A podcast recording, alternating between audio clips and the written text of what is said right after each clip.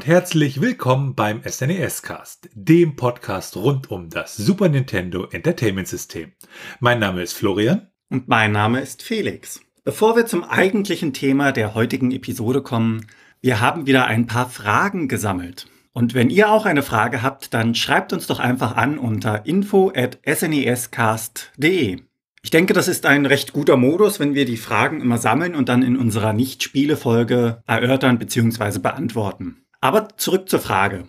Von Thomas haben wir die Frage bekommen, wie ist das eigentlich mit der Aussprache beim Neo Geo bzw. bei der Xbox? Ich persönlich sage ja Neo Geo und die Frage ist, ist das richtig, ist das falsch? Und war das dann dementsprechend auch mit dem SNES e so? Ja, da gibt's natürlich die unterschiedlichsten Varianten, das SNES e auszusprechen und das wurde auch getan. Also man kann natürlich SNES e sagen. Und was man jetzt auch sehr viel hört, ist SNES. Also wo man das sozusagen so, so, ja, mit, fast mit dem Z sozusagen hinten ausspricht, beziehungsweise mit dem S, je nachdem, wie, wie, wie, wie man es genau ausspricht. Und ähm, in Australien ist es wohl so, dass relativ viele Leute SNES sagen oder Super Nintendo. Dann gibt es natürlich auch einige Leute, die sagen Super NES. Und dann gibt es natürlich Leute, die sagen, ach, du meinst mein Super Nintendo Entertainment System. Und äh, ja, das ist dann so ein bisschen schwierig da zu gucken, was kommt da woher. Und ähm, also früher hat man wohl mehr so Richtung gesagt, das ist das Super Nintendo, das ist das Nintendo oder das SNES. Und diese SNES-Geschichte kommt nach unserer Meinung eher so ein bisschen ja jetzt äh, im, im Verlauf der, der neueren Geschichte sozusagen mehr äh, drüber. Da vielleicht noch einen kleinen Einschub. Zum Beispiel in Mexiko sagt man zum Super Nintendo El Super oder äh, Super Nintendo oder El Nintendo. Und dieses SNES, das hört man wohl mehr so aus Richtung, ähm, ja, auch in YouTubes äh, Videos und so hört man das dann ein bisschen häufiger. Äh, es gibt auch Leute, die betonen es noch ein bisschen anders, die sagen S, NES, also sozusagen das S wird nochmal extra betont und dann NES als äh, extra Wort. Und jetzt kann man sich natürlich fragen, ja, was ist da so die, die richtige Variante? Und äh, weil man hat mittlerweile ja auch, gab es ja so jahrzehntelang so die Diskussion, wie spricht man eigentlich das Nintendo Entertainment System, also den Vorgänger des Super Nintendos aus? Und ähm, heißt es NES, heißt es NES? Und ähm, ja, da hat Nintendo dann in der Museumssektion des Spiels äh, WarioWare Gold ähm, haben sie praktisch so, so, so, ja, das, das, das Famicom unter anderem gezeigt und auch mit einer Beschriftung, die dann halt aussagte, dass das Ganze NES betont wird, also wie der Charakter bei Earthbound, also N-E-S-S. Und äh, da ist natürlich dann die, die Herangehensweise, dass man sagt, SNES e für Super Nintendo ja auch irgendwo zumindestens verständlich. Ähm, ja, wir beim SNES-Cast, ich denke, da erkennt man relativ gut daran, welche Variante wir dafür richtig halten. Natürlich die SNES-Variante oder man sagt halt Super Nintendo oder Super Nintendo Entertainment System. Ja, und dann haben wir noch eine Frage von Wolly bekommen, was wohl ein Nickname zu sein scheint. Und er oder sie fragt, was ist denn eigentlich die Motivation für euren Podcast gewesen? Äh, ja, da bin ich mir gar nicht sicher, ob wir das schon mal in der vorigen Episode in ähnlicher Form schon mal beantwortet haben. Äh, vielleicht war das auch in der Nullnummer oder irgendwie in einer der ersten Episoden. Aber ähm, ja, also meine Motivation war, das SNES e ist ja grundsätzlich wirklich so meine Lieblingskonsole die ich halt richtig toll finde und ähm, ja, natürlich der Podcast dann sozusagen die Gelegenheit gibt, ja, bestimmte Spiele nochmal zu spielen und auch die ganzen Erfahrungen, die man durch den Podcast sammelt, weil man halt ja auch dann dafür recherchiert und, und schaut und guckt. Ähm, man, man erfährt halt ja doch irgendwie sehr, sehr viel so über die Dinge aus seiner Kindheit. Und das ist natürlich ja, aus meiner Sicht auch ziemlich toll. Und ein Grund, warum es den SNES-Cast auch gibt, ist, ähm, ja, ich hätte gern einen deutschen SNES-Podcast gehört aber es gibt leider oder gab leider keinen. Und da war dann, wuchs dann halt ja in Zusammenarbeit mit Felix dann so die Idee für diesen SNES-Podcast. Wie ist das bei dir so, Felix? Gibt es da noch so Motivationen, die da für dich noch drüber hinausgehen? Ja, du bist ja damals mit der Idee auf mich zugekommen. Wollen wir nicht gemeinsam einen Podcast starten? Und das habe ich mir dann überlegt. Und es war so eher so, ja, ich interessiere mich ja für neue, Mach, äh, neue Dinge, mache auch gerne neue Dinge. Und so vom Gedächtnis her war das auch so, dass die Zuneigung zum SNES schon da gewesen ist. Aber die ist auch irgendwie mit der Zeit wieder in Vergessenheit geraten. Also dachte ich mir auch so zu dem Zeitpunkt, das wäre mal wieder schön, das Ganze aufleben zu lassen. Beziehungsweise auch mal so die Perspektive von der Jetztzeit, weil als Kind erlebt man das ja anders als Erwachsener. Hat sich ja viel getan seitdem. Und auch so die gesamten Dinge, die man dann durch den Podcast erst, hera erst herausfindet, sind interessant. Also die ganzen Hintergründe, dass das Spiel teilweise ein komplett anderes Konzept hatte, was dann dreimal überarbeitet worden ist. So Easter Eggs, die man teilweise als Kind nicht verstanden hat, die dann drin sind und all solche Dinge. Ja, und durch den Podcast hat sich dann eben die Gelegenheit ergeben, das beides miteinander zu kombinieren, also das Alte neu aufleben zu lassen und Neues zu entdecken. Und das fand ich sehr schön. Ja, und dann kommen wir zur letzten Frage von André.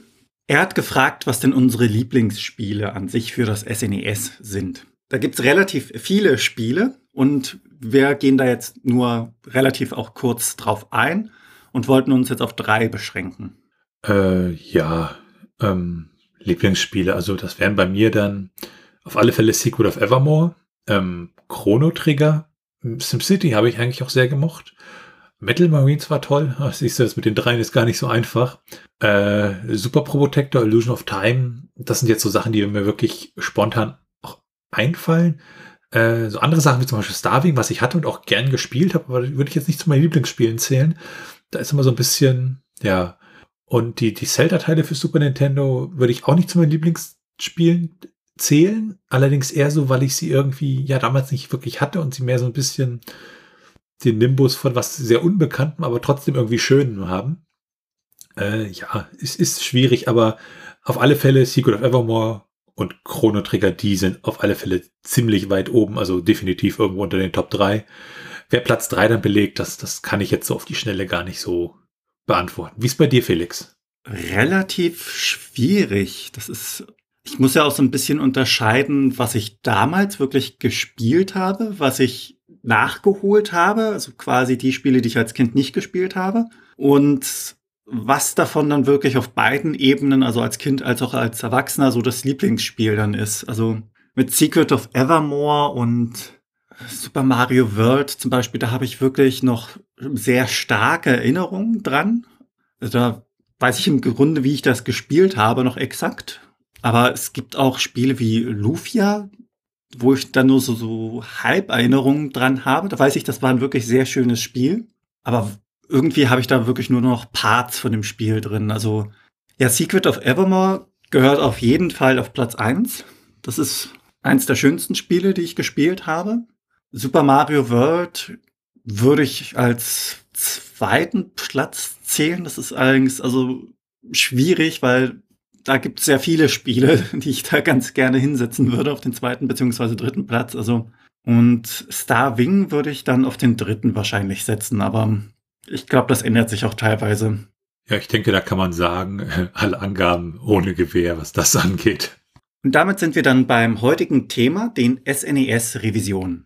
Grundsätzlich machen wir ja immer drei Spielefolgen und dann bei der vierten Folge eine abweichende Folge, also keine Spielfolge, sondern die handelt um die Community, die Geschichte oder teilweise die Hardware. Und bei der Hardware verbleiben wir heute. Die SNES-Revisionen sind ja recht undurchdringlich, also ein großes, undurchdringliches Gebiet und sehr vielfältig. Und wir versuchen da zumindest etwas Ordnung mit dieser Episode hineinzubringen. Und damit kommen wir auch direkt zum Hintergrund. Ja, während der Laufzeit des SNES e wurde dabei immer wieder die Hardware überarbeitet und das Ganze wurde getan, um die Produktionskosten zu minimieren und so eine Überarbeitung der Hardware wird auch Revision genannt. Wenn man also heutzutage ein SNES e kauft, kann man davon ausgehen, dass dieses SNES e aus unterschiedlichen Revisionen entstammt. Ja, und wenn man sich dann die Revisionen erstmal so grob anschaut, da gibt es dann so Revisionen, die nennen sich Zwei-Chip- und Ein-Chip-Variante, wobei sie korrekterweise, äh, und so werden sie auch mittlerweile häufig genannt, eigentlich Drei-Chip- und Ein-Chip-Variante heißen. Und ähm, ja, die Ein-Chip-Varianten kamen dabei ab 1995 heraus. Ja, und Ähm, der Unterschied sozusagen ist dann, dass bei der Ein-Chip-Variante, da wurden bestimmte Chips zusammengefasst. Namentlich sind das die beiden PPUs und die CPU, die in einen Chip zusammengefasst wurden. Davor war das jeweils äh, eine PPU 1 und eine PPU 2, die wirklich zwei separate Chips waren. Und diese unterschiedlichen Chips haben auch unterschiedliche äh, ja, Vor- und Nachteile. Da kommen wir nachher auch nochmal genauer drauf zu. Und diese beiden PPUs vom SNES, e ähm, die Rico 5C77 beziehungsweise die Rico 5C78, die wurden halt später in einem Chip zusammengefasst. Aus Entwicklersicht war das relativ egal, weil ja diese PPUs sozusagen virtuell nur als sogenannte S-PPU ja für die Entwicklung benutzt wurden und der Rest wurde praktisch in Hardware abgebildet. Wenn man mal so die beiden großen Revisionen erstmal ganz grob miteinander vergleicht, also gibt es ja einmal das 2 bzw. 3-Chip SNES mit den separaten PPUs und was da an dem Ausgabesignal so ein bisschen ist, ist, dass das Signal ja so eine Art Unschärfe hat, so ein, so ein, so ein Blur-Effekt, der dann da drüber ist. Ja, da gibt es auch entsprechende Messungen mit Oszilloskopen, wo man das halt wirklich sieht. Äh, man kann das auch mit entsprechenden äh, Modding-Maßnahmen hardwaremäßig äh, so ein bisschen abändern. Und wahrscheinlich ist das so eine Art Tiefpassfilterung, die da stattfindet an der Stelle. Das ist so im Groben so das, was das 2-Chip SNES bzw. das 3-Chip SNES auszeichnet. Ansonsten sind die PPUs äh, da relativ identisch. Also auch die haben jeweils dann entsprechend den, den, den Speicher, den sie haben, halt ihre 64 Kilobyte äh, Videoram, ihre 512 Byte äh, Color Graphics RAM und äh, 544 Byte äh, Object Attribute Memory. Also da hat sich wirklich auch an den Auflösungen, die diese PPUs konnten, dann hat sich nichts geändert. Das sind immer noch die 256 mal 224 Pixel, beziehungsweise bis zu einer Auflösung von 512 mal 478 Pixel. Und dann gab es dann ab 1995 das One-Chip SNES. E und da haben sie dann halt wirklich ähm, die CPU, die PPU 1 und die PPU 2 in einen Chip gepackt. Und sie haben auch die APU, die Audio Processing Unit, die für den Sound zuständig war, in einen extra Chip reingebaut. Das war früher eher so ein kleines Board, was da noch auf dem SNES e draufgesteckt war. Und das halt alles zur Kostenreduktion. Und was die Ein-Chip-Variante erstmal grundsätzlich auszeichnet, ist, dass sie halt von der Bildqualität halt nicht mehr diesen, diesen Blur drauf hat, sondern da wirklich knackenscharf aussehen soll. Ja, und das SNES e Junior bzw. SNES Mini, die dann für Japan bzw. Nordamerika herausgekommen sind, die zählen da natürlich auch mit rein. Das ist sozusagen die letzte produzierte Revision. Und hier ist auch die Ein-Chip-Variante mit verarbeitet worden. Wenn man sich dann die Revision im Detail einmal genauer anschaut, dann wird man feststellen, dass es wesentlich mehr als diese drei gerade beschriebenen Revisionen gibt. Genau, diese drei beschriebenen Revisionen, das ist, sind nicht wirklich Revisionen in dem Sinne, sondern das ist dann mehr so eine Art, ja, Kategorisierung, die man da vorgenommen hat. Und wir schauen uns jetzt mal die einzelnen Revisionen mal wirklich ein bisschen mehr im Detail an. Und ja, fangen da an mit der ersten Revision aus dem Jahr 1990. Das war die SHVC-CPU-01 Revision. Und die hatte als CPU halt die S-CPU drin. Und als PPU hatte sie drin die SPPU 1 oder, äh, beziehungsweise als zweite PPU dann die SPPU 2 oder dort die SPPU 2B. Die Revisionen haben auch jeweils immer entsprechenden RAM. Der unterscheidet sich dann teilweise von der Bauart ein bisschen in den ganzen Revisionen und auch unterschiedlichste, jetzt zum Beispiel RGB-Encoder. Auch die CLC-Chips sind natürlich in den jeweiligen Revisionen drin. Und wenn man dann mal sich die nächste Revision anguckt, nämlich die Revision SNS-CPU-GPM-01 aus dem Jahre 1992, die hatte dann als CPU die sogenannte S CPU-A verbaut. Ähm, die SPPU1 ist die gleiche wie in der vorherigen Revision, aber in dieser Revision findet man dann nur noch die SPPU2B. Und hier wurde zum Beispiel auch der, der, der RAM, der dafür benutzt wurde, der wurde an der Stelle auch schon ausgetauscht. Das ist dann in dieser Revision ein anderer Baustein. Und ähm, in dieser Revision gibt's dann als RGB-Encoder auch wirklich nur noch diesen, äh, dieses Bauteil mit dem Namen S-ENC, während in dem ersten Modell von 1990 teilweise auch noch äh, der BA 6592F verbaut wurde. Also man merkt schon, man wirft hier relativ viel auch dann mit irgendwelchen Bezeichnungen rum, wo es dann halt wirklich sehr, sehr auch ins technische Detail geht. Ähm, die großen Änderungen an den Revisionen sind eigentlich immer so eher die, ja, CPU, PPU, das sind so die, die, die zwei großen Änderungen und natürlich das, das Soundboard.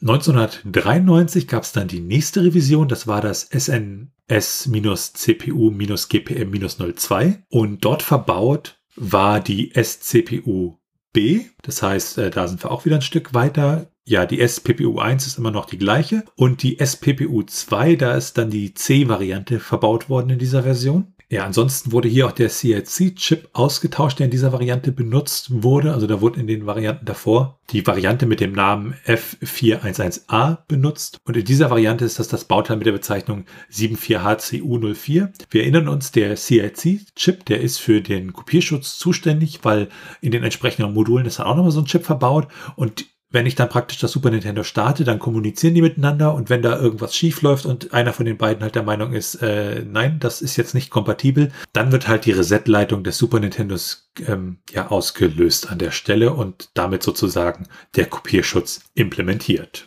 Die nächste Revision war dann 1994, das war die SNS-CPU-RGB-01 Revision. Auch dort wurde wieder eine SCPU-B verbaut, wie in der letzten Revision auch. Die SPPU1 ist immer noch die gleiche und auch die SPPU2 wird hier in der C-Variante verbaut. Was sie mal wieder ausgetauscht haben, ist der ganze RAM an der Stelle für den äh, Videokern. Und sie haben auch einen anderen RGB-Encoder an der Stelle wieder benutzt. Und damit geht es dann auch weiter zur nächsten Revision. Das ist die Revision SNS-CPU-RGB-02 aus dem Jahre 1995. Auch hier wieder die gleiche CPU, nämlich die SCPU-B, die gleiche PPU, also die SPPU1 wieder. Und die SPPU2 ist hier auch in der C-Variante wieder vorhanden. Und auch hier haben sie wieder einen anderen RGB-Encoder benutzt und als CLC-Chip haben sie da den F411B-Chip benutzt. Ja, und 1995 gab es dann eine weitere Revision, das war die SNS-CPU-APU-01 Variante. Und hier wurde sozusagen das ganze Audioboard dann schlussendlich ja zu einem Chip zusammengefasst. Ansonsten die anderen technischen Daten sind halt äh, auch wieder die CPU, die SCPU-B, die PPU ist die SPPU 1 und die SPPU 2C. Und ja, was halt in der Version halt wichtig war, dass sie diese APU zusammengefasst haben. Und ja, dann gab es 1995 sozusagen die, die große Änderung und auch eigentlich so fast die letzte Revision, beziehungsweise die vorletzte Revision an der Stelle, nämlich das SNS-CPU-One-Chip-02. Ähm, das ist dann das Design, wo sie sozusagen diese SCPU-NA eingebaut haben, was sozusagen die beiden PPUs und die CPU enthält. Und äh, auch dort ist dann natürlich die SAPU drin, also diese Zusammenfassung des, des Soundboards. Ansonsten äh, gibt da wieder unterschiedlicher RAM, der da verbaut wurde, je nachdem welche Version. Aber an sich ist das sozusagen wirklich die große Änderung, die dort stattfand. Und die letzte Revision ist das, was Felix schon gesagt hatte. Das ist dann der SNN-CPU-01 aus dem Jahr 1997. Das ist das, was fürs SNES e Junior bzw. fürs SNES e Mini benutzt wurde. Also da ging es ja wirklich nochmal darum, da hat man eine SNS-Variante rausgebracht, die halt ja das Board nochmal neu designt hat und alles auf möglichst niedrige Kosten, damit man sie auch zu möglichst niedrigen Preisen verkaufen kann. Und dort verbaut ist dann auch wieder diese SCPUNA, also diese Zusammenfassung aus den PPUs und der CPU und halt die SAPU, der Soundprozessor. Und da wurden ja dann auch beim Mini äh, so ein paar Sachen weggelassen, die dann halt hardwaremäßig ja nicht gebraucht wurden, wie zum Beispiel die Eject-Taste. Und neben diesen unterschiedlichen Revisionen gibt es natürlich auch unterschiedliche Mods für das SNES. E Dabei geht es meistens darum, einfach die Grafikqualität ein wenig zu verbessern. Und eins dieser Mod ist der RGB Bypass für das PAL 3 Chip SNES. E Bei diesem Mod geht es halt darum, die, die RGB-Verstärkung, die das Super Nintendo äh, von sich aus hat, äh, ja, da abzukoppeln und dann anderes Bauteil als ähm, Verstärker zu benutzen und dann sozusagen die, die Qualität zu verbessern. Grundsätzlich ist es aber so, dass man den, den, dass es relativ viele Mods so für Super Nintendo in unterschiedlichen Versionen gibt. Und ich denke, da werden wir vielleicht auch mal irgendwann eine extra Episode zu machen zu diesen ganzen Mods, weil das wirklich mal Thema wäre, was man dann für sich äh, noch mal ein bisschen genauer anschauen kann. Ja, dann stellt sich natürlich die Frage, ja, jetzt habe ich ein Super Nintendo oder möchte ein Super Nintendo kaufen. Wie kann ich das denn jetzt unterscheiden? Und da gibt's unterschiedlichste Varianten. Manche sagen zum Beispiel, wenn die Seriennummer so über 18 Millionen ist, dann könnte das ein One-Chip SNES e sein. Das stimmt aber immer nicht ganz, auch wenn es ein guter Indikator ist. Ähm, hier bei uns in Europa haben wir es relativ einfach. Wir können einfach auf der Rückseite diesen Expansion Port aufmachen und da sehen wir dann entweder drei Lötpunkte oder mehr so, so, so einen diffusen einzelnen größeres irgendwas. Und da kann man praktisch unterscheiden, weil die Zwei-Chip-Konsolen, die haben immer drei sichtbare Lötpunkte. Und bei den Ein-Chip-Konsolen, da hat man mehr diesen, diesen, diesen, diesen, diesen, silbernen Ring an der Stelle. Äh, dann gibt's auch so die Geschichten, dass man halt gucken kann, ob die Seriennummer mit UN3 anfängt bei nordamerikanischen Konsolen, um das zu unterscheiden. Und ja, die einfachste Variante ist es natürlich, das Super Nintendo aufzuschrauben. Das möchte man natürlich in vielen Fällen nicht tun. Und dann gibt's auch noch die Möglichkeit, über bestimmte Testroms beziehungsweise auch über bestimmte Spiele, die das nämlich teilweise anzeigen, äh, was sozusagen im Spiel verbaut ist, beziehungsweise nicht im Spiel natürlich, sondern in der Konsole, äh, die das dann über irgendwelche Debug-Menüs anzeigen. Und dann gibt's natürlich auch irgendwelche speziellen Debug-ROMs, die dann von der SNES-Community auch entwickelt wurden, wo man sich sowas auch ja ein bisschen anzeigen lassen kann. Also das so ein bisschen, wie man das unterscheiden kann. Und wenn wir uns dann mal so ein bisschen auf die Unterschiede ja fokussieren, was, also die großen Unterschiede haben wir schon festgestellt. Äh, das Zweier und das Einser, man hat das halt zusammengefasst und ähm, so hat zum Beispiel Nia mal gesagt, dass sozusagen, ja, es sich dann bei diesen, diesen One-Chip-Varianten gehört sich, ist es mehr so eine Art Klon des Super Nintendos anstatt das Original Super Nintendo, weil halt doch einige Sachen sich, äh, ja, relativ großflächig dann im Chip geändert haben. So ist zum Beispiel dann der sogenannte SMP Timer Glitch, der ist einfach weg. Und auch die, die, die Testregister und bestimmte Sachen des DSPs, ja, die funktionieren anders. Die PBUs sind auch anders und auch so sogenannte Mid-Scanline-Effekte unterscheiden sich dann doch ja relativ stark. Wenn man jetzt natürlich schaut, äh, es betrifft dann im Endeffekt auch nur relativ wenige Spiele, äh, unter anderem den Game Genie, auch wenn das dann kein Spiel ist, Airstrike Petrol, Final Fantasy Mystic Quest, äh, Demon Quest oder zum Beispiel Aladdin, da gibt es dann so visuelle Glitches an der Stelle. Und es gibt auch äh, ja Spiele, wo das dann Spiel langsamer läuft. Star Fox und Doom, weil es wohl so ist, dass bei der Zweit-Chip-Variante die CPU ein bisschen langsamer wohl ist. Dann gibt es auch ähm, ja bei einigen One-Chip-Varianten, unter anderem der Mini-Variante wohl, so, so ein Ghosting-Effekt, der dann auftreten kann, ähm, den man dann zum Beispiel mit der Nachbearbeitung am Fernseher so ein bisschen nachbearbeiten kann. Und dann gibt es auch einen Effekt, äh, der nennt sich im Englischen Vertical Bar. Die sieht man halt bei diesen One-Chip-Mini-Varianten ja wesentlich öfter mehr als bei den ursprünglichen, bei der ursprünglichen Revision. Wobei grundsätzlich ist es bei dem Ding so, das sieht man eh relativ selten. Also ja. Und bei den späteren Revisionen, vor allem der, äh, der One-Chip-Variante dann fürs SNS Junior beziehungsweise Mini, das ist dann auch so, dass das, das, das, das, ja, das Weißlevel, also wie weiß das Weiß ist an der Stelle und wie, wie stark das sozusagen strahlt, da wesentlich ähm, ja, stärker ist. Und ähm, ja, es ist auch relativ schwer, dann sozusagen die Vor- und Nachteile miteinander zu vergleichen. Also, dass man sagt, ist es die One-Chip-Variante, zwei beziehungsweise drei-Chip-Variante, ähm, weil einfach aus dem Grund, äh, man kann zum Beispiel das gleiche Super Nintendo haben, also wirklich exakt das gleiche und äh, unterschiedliche Bildqualität haben, je nachdem, was zum Beispiel für Kabel man benutzt oder auch teilweise äh, auch elektronische Bauteile altern. Ja, also ich könnte sozusagen wirklich die gleiche Revision haben. Und äh, bei dem einen sieht es besser aus, bei dem anderen nicht so gut, ähm, weil halt einfach die Bauteile an der Stelle halt gealtert sind. Und ähm, ja, grundsätzlich kann man halt sagen, die One-Chip-Variante ist halt ja grafisch besser. Ähm, so kleines Trivia dazu, zum Beispiel die, die RGB-Kabel vom GameCube funktionieren mit dieser Variante. Bei den Zwei-Chip-Varianten musste man da noch ähm, bestimmte Kondensatoren auslöten aus dem Kabel, damit das entsprechend funktioniert. Und bei der Zwei-Chip-Variante habe ich halt diesen, diesen ja eingebauten Weichzeichner-Blur-Effekt, ähm, wo das so ein bisschen ja weicher wirkt an der Stelle. Und halt bei der One-Chip-Variante hat man halt bei einigen Spielen so ein bisschen ja eine Macke Wobei das dann teilweise auch ein bisschen was damit zu tun hat, dass die Spiele teilweise dann vielleicht nicht ganz sauber programmiert wurden und bestimmte Dinge machen, die, äh, also zum Beispiel Soul Blazer, da gibt's ja auch unter anderem äh, Soundprobleme, die hängen aber eher damit zusammen, dass da an der Stelle der RAM nicht ordentlich geklärt wurde, bevor das Ganze benutzt wird. Und dann hängt es halt davon ab, ja, was steht im RAM drin, wenn das Super Nintendo gestartet wird an der Stelle.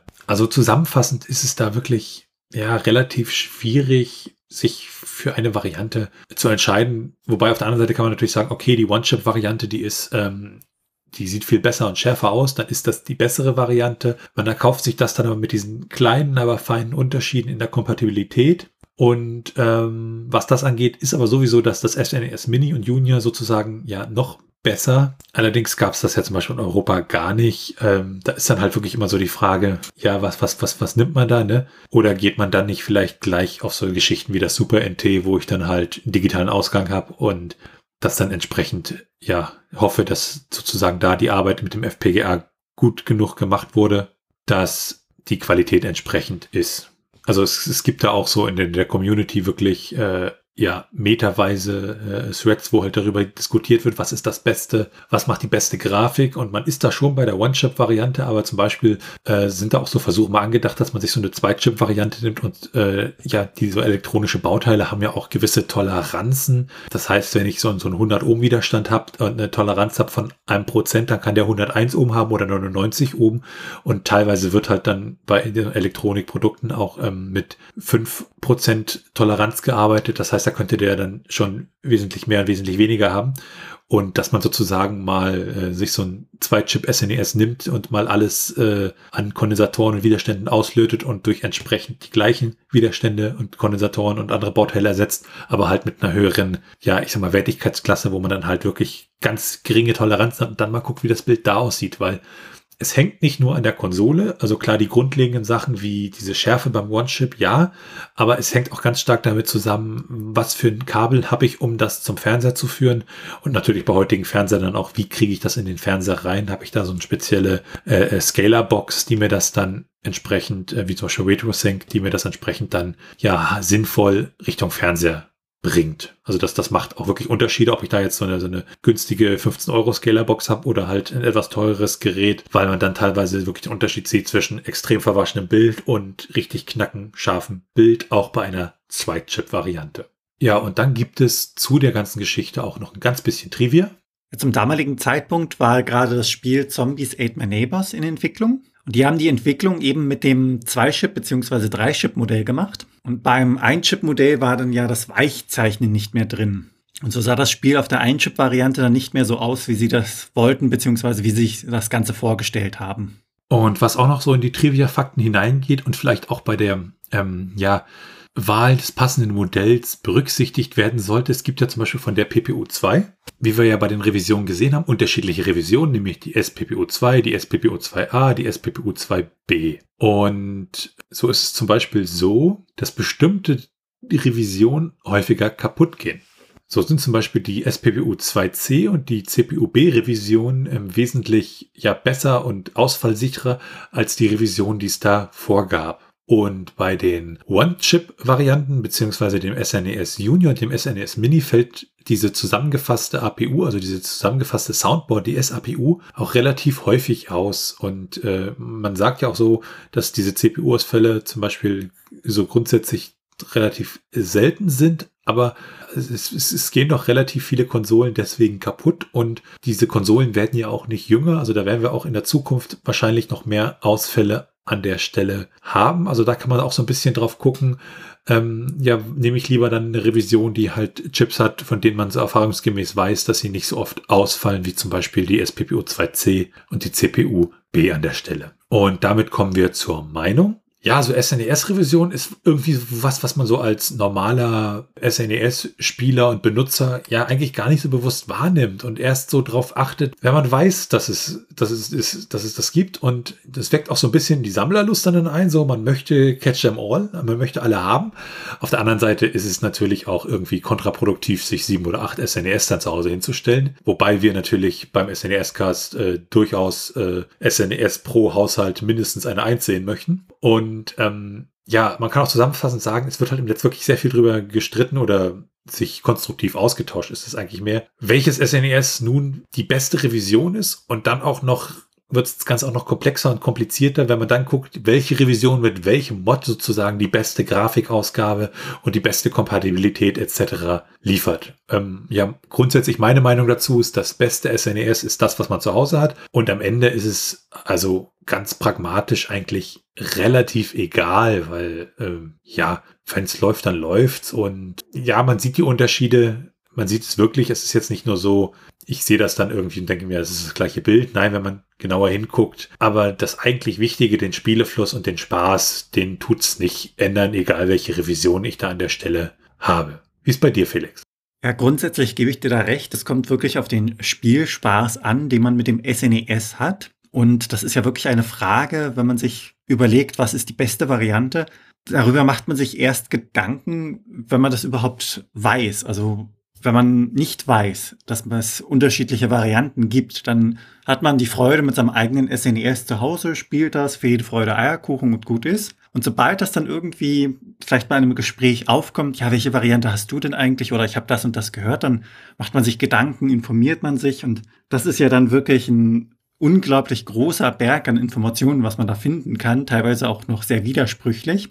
Und man schaut dann, welche Variante man haben möchte. So, ah, das ist die beste, die möchte ich haben und äh, vielleicht probiere ich das noch aus und vertieft sich richtig da rein. Ja, und sobald man das weiß, merkt man dann eben auch, dass sehr viele Informationen auch unglücklich machen, weil man in dieses Dilemma mit hineingezogen wird.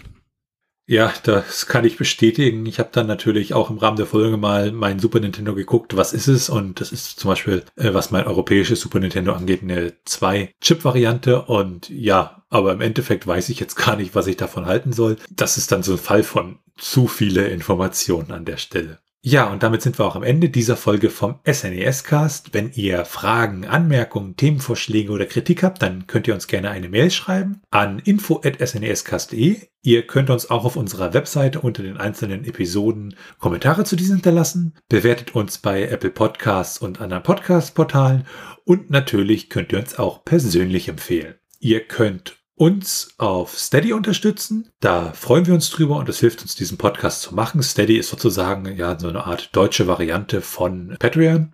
Und im Gegenzug für eure Unterstützung erhaltet ihr das eine oder andere kleinere Benefit. Alles weitere dazu und rund um den Podcast, wie den Link auf unseren Discord-Server, auf unsere Social-Media-Präsenzen bei Twitter und Mastodon oder den Weg zu unserem Community-Hub findet ihr auf snescast.de. Tschüssi. Ciao.